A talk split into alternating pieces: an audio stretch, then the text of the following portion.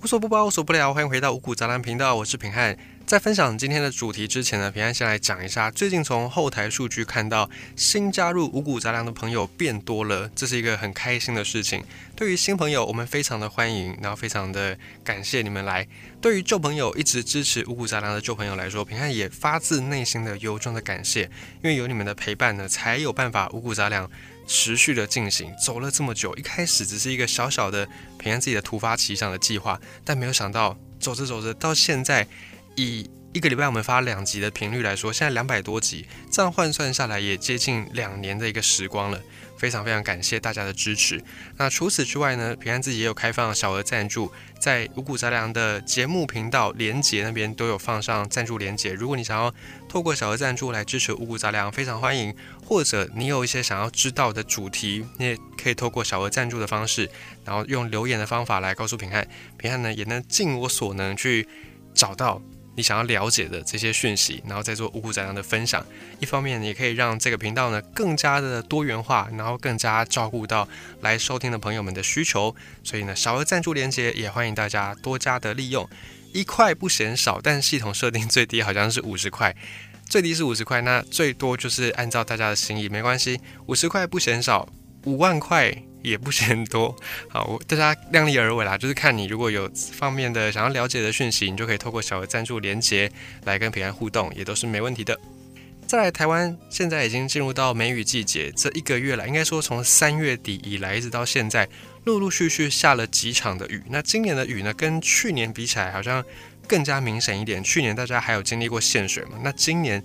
一点都没有听到要限水的消息，反而这个雨是大到。可能让蛮多人都觉得很不方便的。讲到下雨这件事情，其实下雨它不单只是影响到我们的日常的交通通勤而已，它还会影响很多很多事情，甚至影响的范围是超出我们的想象的。比方说，影响历史也跟天气跟气候有关系。我们都说史地不分家，文史不分家，这些话并不是空口说说而已，是真的，他们之间是有关联的。一个地方的地理。就是它的人文环境什么的，都是会受到天气的影响，而有很多决定性的改变。比方说呢，你有没有曾经想过，为什么在人类历史上有很多很多很有名的大帝国，像是在中国，几乎每一次改朝换代都是一个新的帝国嘛？唐宋元明清，大家都非常熟悉。在西方呢，有罗马帝国，有拜占庭帝国，后来有鄂图曼土耳其帝国，那还有很多的殖民者们，他们也各自创建了很多帝国。那么这些帝国好像都比较集中在西方或者在中国一带，但是在东南亚或者是在南亚，好像就从来没有听说过有什么大的帝国。这是原因在什么地方呢？就是跟我们的天气有关系，跟气候有关系。在西元前六世纪，当时候释迦牟尼他一开始初创佛教的时候，他给当时候的僧团，就是僧人们定下了一个规矩，说常游方不定居。什么叫做常游方不定居呢？按照字面意思，就是你们要经常四处去游历，不要在一个地方定居下来。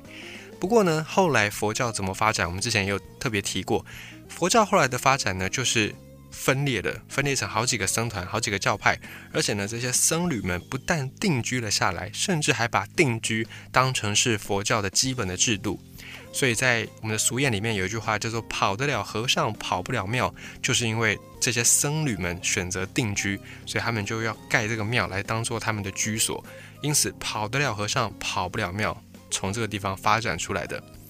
后来在中国历史上呢，有一个和尚出生的皇帝叫做朱元璋。他在当了皇帝之后，因为他自己出身和尚嘛，他就非常知道。佛教里面的一些僧团运作的机制，他就严厉的打击这些四处游历的僧侣，然后强制推行定居制度。为什么他要这样做呢？可能是因为方便人口的管理，或者呢，他担心这个佛教影响力如果太过庞大之后很难管控，可能甚至会对他的政权造成一些威胁。所以朱元璋一上任之后呢，他就开始打击四处游历的僧侣，并且强行的推动定居制度。但是呢，从这个游四方到定居的转变，并不是在佛陀涅槃圆寂之后才发生的。恰恰相反，佛陀还在世的时候，由他本人曾经就发起要定居这件事情。根据记载，在佛陀成道后的第十四年，有一次佛陀就到了舍卫城这个地方来度过当时候的雨季。那他也把他的僧侣们呢召集到一起，对这些僧侣们说：“从今而去，听诸比丘三月下安居。”翻译成我们了解的话呢，就是从现在开始有三个月的时间会是雨季。那在雨季呢，大家就可以停止游方，停止游历，定居在这里休息三个月。那其实雨季安居的这件事情，并不是佛教首创。其实，在佛教之前，印度各门各派的修行者基本上都会在雨季安居，因为雨季下下来，这个雨太大了，你哪里都去不了。你就算真的要上路，也会非常的不方便。那佛教一开始在释迦牟尼他正道之后呢，他就曾经跟他底下的这些僧人说：“我们不要安居在一个地方，我们要游历四方。”所以一开始佛教跟他们的佛道门人、佛道的僧徒在游历的时候呢，都经常会遭到其他门派的人的嘲笑，因为其他门派觉得说：“啊，你们这是疯了！下雨下成这样，雨大成这样，路烂成这样，你们都还要游历四方，你们真的是脑袋有问题。”就这样，经过了十四年的倔强了之后，佛陀终于妥协了。他决定听朱比丘三月下安居，就是三个月雨季的时间，大家就定居修行吧，不要再四处奔波了。所以这个故事告诉我们说，在南亚这边的雨季，在印度这里的雨季面前呢，连佛陀都得低头。所以可见这个自然的力量是非常的大的。而印度也好，或者是东南亚也好，南亚、东南亚一带呢，都是属于热带季风气候区。这样的气候最大的特色就是天气炎热，雨季漫长。在现代的雨季都会让你感受到非常的不方便，更不要说古代。古代的雨季到来，这些雨水、大水就会淹没桥梁，把道路冲毁，然后江啦、河啦，全部都淹到一个非常夸张，虫啦、蛇啦，也都随着雨季而四起。在这种恶劣的环境底下呢，苦行僧也都没有办法出远门。那么，连六根清净、无事一身轻的修行人们都尚且如此，那更何况是在帝国底下的这些信差、这些收税的税官，或者是军队的士兵、军官，他们要如何去对抗这个雨季呢？当然也没有办法。所以，你去观察，在历史上有一段时间，大概十七世纪到十九世纪，东南亚的这些帝国，尤其是在缅甸这里的军事帝国，你就会发现。这些缅甸的帝国的军队，他们如果要进行一些军事行动，进行的时间大部分都在每一年的十一月到隔年一月，因为其他的月份要么太热，要么雨太大，没有办法行军，所以他们发起军事行动的时间非常的有限，大概就是十一月到一月三个月的时间。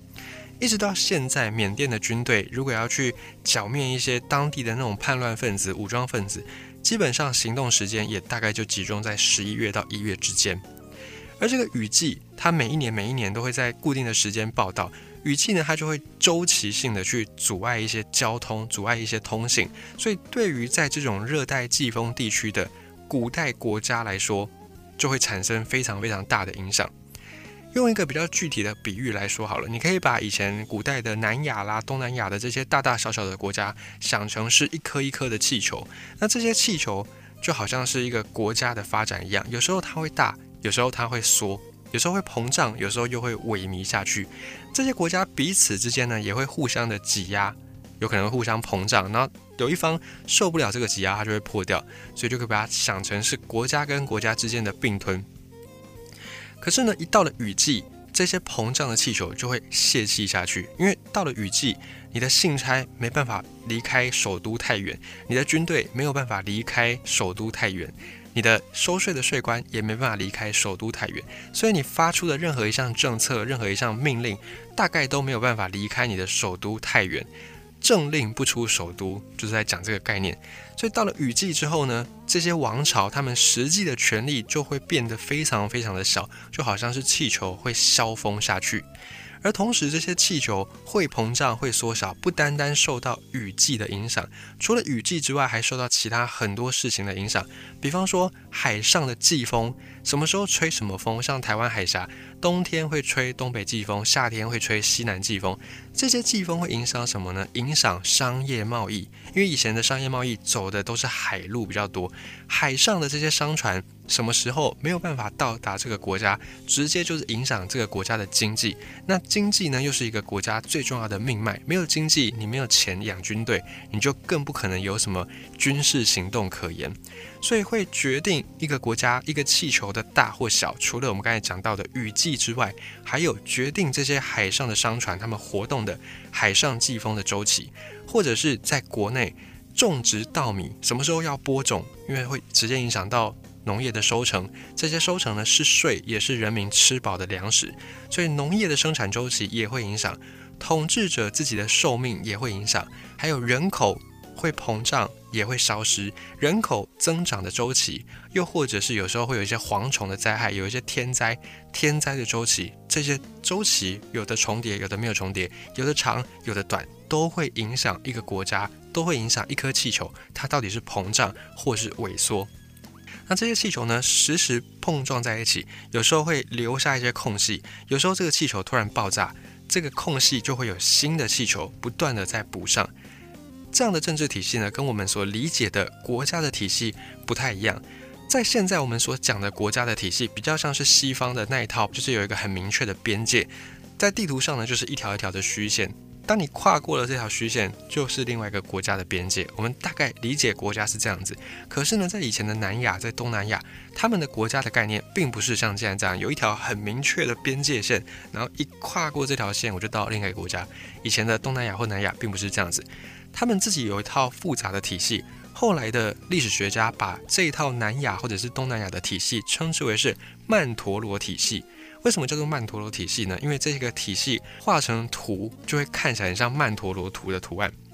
而这个曼陀罗体系的意思是什么呢？就是把大的国家画成一个大的圆圈，把小的国家画成一个小的圆圈。那这些国家这些圆圈都有一个圆心，就是最中心点。你可以把它想成是首都。这个首都。离它的国家的边界会有一段距离，那这个距离取决于什么呢？就取决于我们上面讲到的这些大大小小的周期，雨季的周期、海上季风气候的周期，或者是人口成长的周期、农作物播种的周期，这些周期呢就会影响到这个圆圈，影响到这个圆心距离圆圈最外边的那个边界是长或是短，而这样的大大小小的圈圈，它们有时候会重叠，比方说一个大的国家。首都当然是一个国家权力最集中的地方，可是到了首都外面，可能已经接近到圆的边边的时候，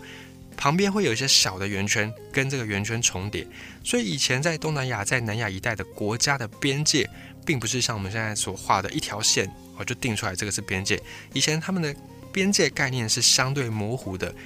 比方说只要一到雨季，政令不出首都，所以在边疆的这些人你就管不到，这个时候你的国家实际的边界，你实际掌有权力的边界就会缩小。但是当这个有时候这个年它可能是什么反圣婴年，然后国泰民安，没什么大灾，没有什么庞大的天灾或者是人祸发生，那你国家的统治力就会变得很大，所以你的实质的那个圈圈就会在往外在拓展，这是所谓的曼陀罗体系。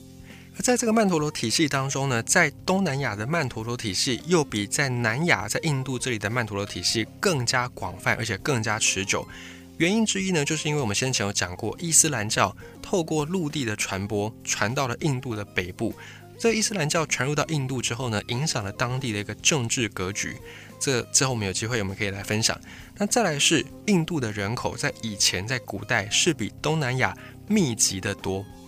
因为在十九世纪之前，其实东南亚的人口还是相当的缺乏。近期东南亚的人口规模快速成长，完全是十九到二十世纪才发生的一个结果。在此之前的一两千年，东南亚的人口都非常的少。也因为地广人少，所以古代的东南亚国家他们的权力规模是更小的。你可以想象一个国家，它的首都之外，可能很大部分，大概七八十趴的土地都是森林沼泽。这样的土地当然没办法养人，更不要说能够提供一个国家有什么样的生产力。所以在这种国家跟国家的形态当中，曼陀罗体系它就更适用在东南亚地方。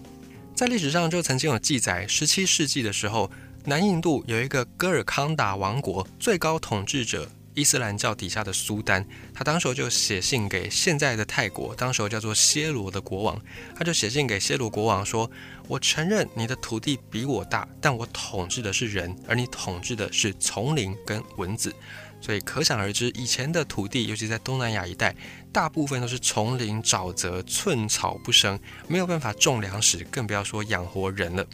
所以古代东南亚他们的这种政治的观念，也反映出他们当地的地理现实。比方说，在泰语里面，泰语的城市跟国家是一样的词，这是因为在古代的东南亚，在古代的泰国，国家就相当于是城市的中心。所以他们的地理现实也直接反映在他们的语言文字上。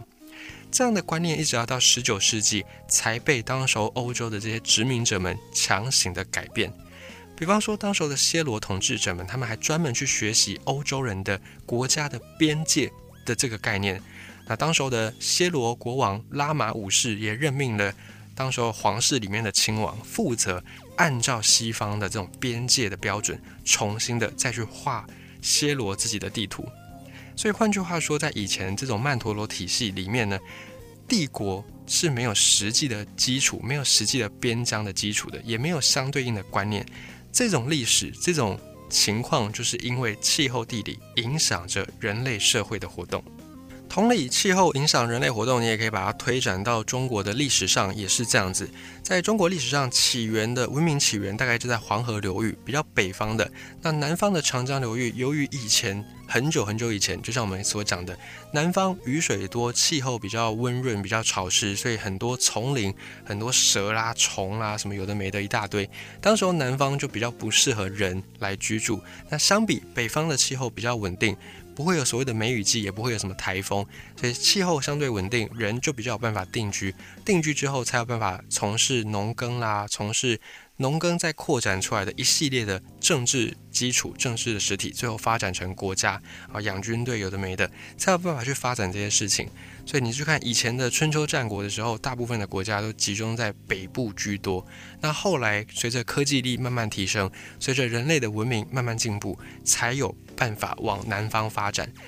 所以一个国家的地理环境、地理条件会直接改变一个国家的风土民情，甚至呢改变当地的历史，变成决定历史的很关键性的因素。过去我们都比较少琢磨在天气这方面，但现在有越来越多的证据开始举证说，其实天气。对于历史影响是非常非常的大的，所以我们才会慢慢的听到有人说“史地不分家”也是这个概念。那出于平安自己的兴趣，未来在五谷杂粮里面，我们会也在陆陆续续分享这种影响历史的，然后从不同的角度，比方说从地理的角度、从天气的角度、从气候的角度来切入，用不一样的方式来了解历史。这个是以后我们在五谷杂粮一定会再分享的。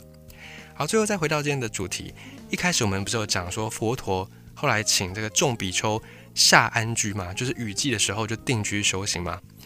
曾经有一个传说是讲说，释迦牟尼诞生之后，当时在喜马拉雅山上有一个正在修行的仙人，叫做阿斯陀，他就跑到释迦牟尼家去帮太子，也就是释迦牟尼看相。他就跟他的父母预言说，这个小朋友如果出家，他一定能够成佛；如果不出家，他也会变成一方之霸，变成一国之王、一国之主。那么假设当时候释迦牟尼他没有出家，而是真的继承了他父亲的王位，他有办法从每一年每一年的这些雨季里面突围，把绵延破碎的国土边疆统一成一个威震东南亚的大帝国吗？从后来佛陀成道十四年后，在对众比丘所说的“从今已去，听诸比丘三月下安居”这段话，大概我们已经知道答案了。